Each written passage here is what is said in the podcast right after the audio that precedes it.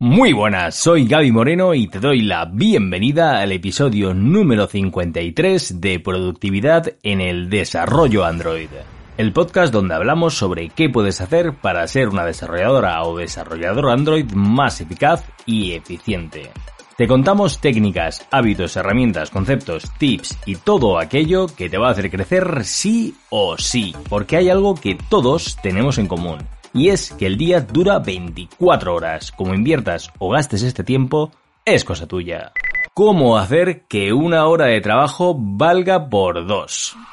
En este episodio vamos a ver cómo poder ser tan eficientes que literalmente una hora de trabajo equivalgan a dos en otro momento.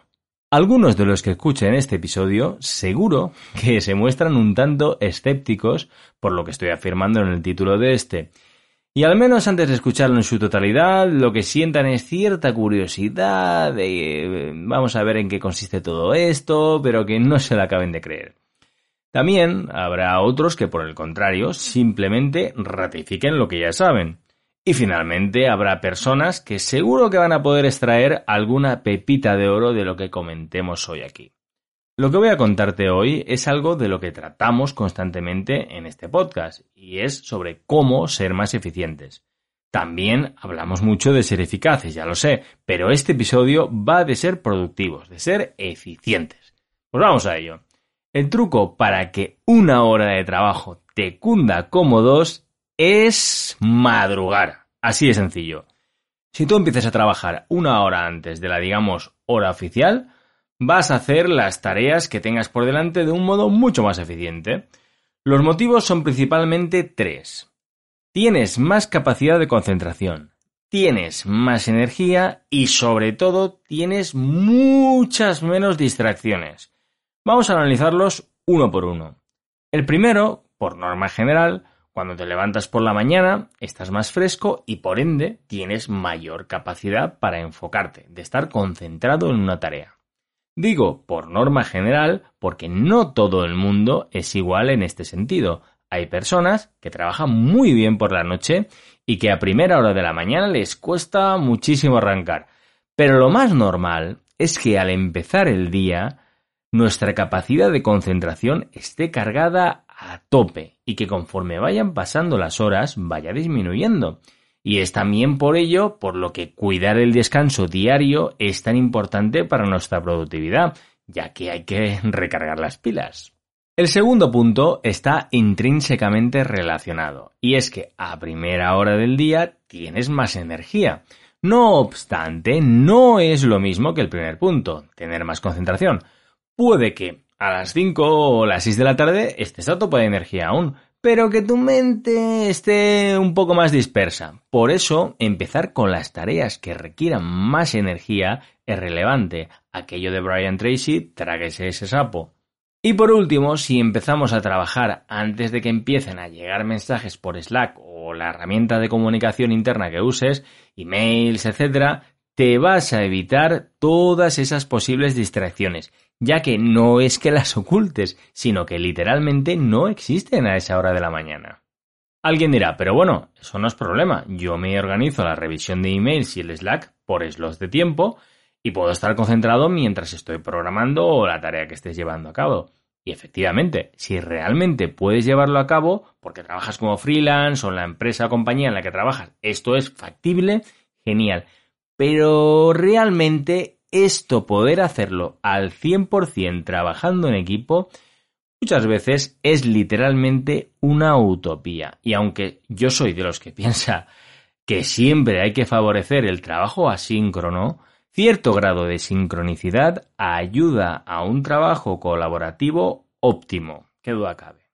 Un tip muy simple que quizá puedas aplicar ahora mismo en tu equipo para favorecer esto que te estoy comentando en este episodio es algo tan sencillo como retrasar la hora de las dailies o stand-up meetings si es que las tienes. Y acordar con tus compañeros, además de esto, que la comunicación en Slack o la herramienta que utilices se empiece a hacer a partir de esa hora. Es decir, que no se empiecen a mandar mensajes a primera hora de la mañana, sino que a partir de esa hora es cuando se pueden empezar a enviar mensajes. ¿Quieres crecer como desarrolladora o desarrollador Android? Suscríbete en iBox a Productividad en el Desarrollo Android. Por ejemplo, si estáis haciendo la reunión de sincronización diaria a las 9, quizá podríais hacerla a las 10. Imagínate que tú empiezas en este contexto a trabajar a las 7. Tendrías tres horas enteras de trabajo ininterrumpido en el que sacar un montón de faena adelante. Y es que de este modo vas a estar súper enfocado en sacar aquello con lo que estás y por tanto que el tiempo te cunda más. Hay estudios que confirman que cada vez que recibimos una distracción y cambiamos de contexto mientras estamos haciendo una tarea en concreto, hace que retomar el mismo nivel de concentración en el que estábamos inmerso nos lleve un tiempo más que considerable. Además, yo me he fijado que conforme el número de interrupciones aumenta a lo largo del día, no sé si es que aumenta el nivel de adrenalina, de dopamina o incluso cortisol o qué es lo que aumenta, pero sí que se nota que cada vez te cuesta más estar enfocado. ¿A qué sabes a qué me refiero? Además, si acostumbramos al cerebro a estar continuamente cambiando de foco, le será cada vez más complicado estar centrado en algo específico por un tiempo determinado.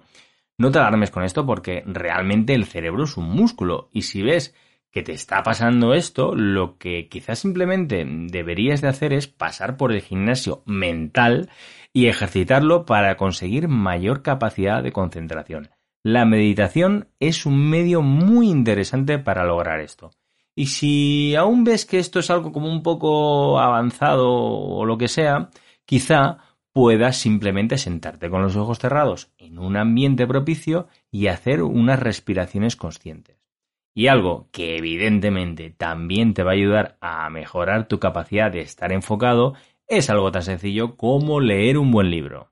Por otro lado, retomando de nuevo de lleno el tema de hacer que las horas te cundan un montón, otro tip que te recomiendo es que lo último que hagas al final de tu jornada laboral es dejarte todo preparado para ponerte con lo que quieras avanzar en el día siguiente. Un ejemplo muy sencillo.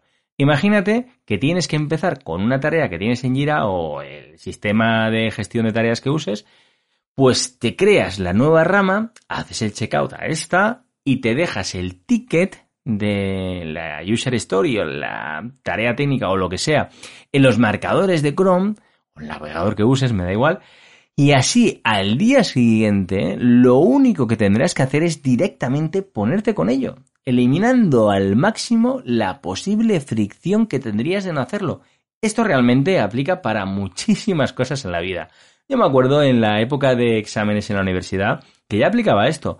Me dejaba todo preparado para ponerme a estudiar y así luego me costaba menos ponerme con ello. Al final, una de las cosas que más cuesta de una tarea es algo tan trivial como el hecho de ponerse con ella. Más que como conclusión, como mensaje final, animarte a que apliques de lo que hemos estado charlando hoy y comentarte que las primeras horas de la mañana cuando la mayor parte de las demás personas aún está durmiendo, tiene un encanto fascinante para llevar a cabo todo lo que te propongas y alcanzar así tus objetivos.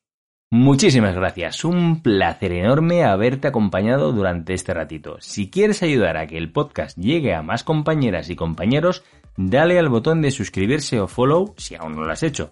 Y por supuesto, comparte el episodio en tus redes sociales. Para sugerir temas que quieras que comentemos en el podcast, me puedes enviar un mensaje a través de la sección Hablemos de mi web, gabimoreno.soy. Nos escuchamos en el próximo episodio de Productividad en el Desarrollo Android. ¡Un abrazote!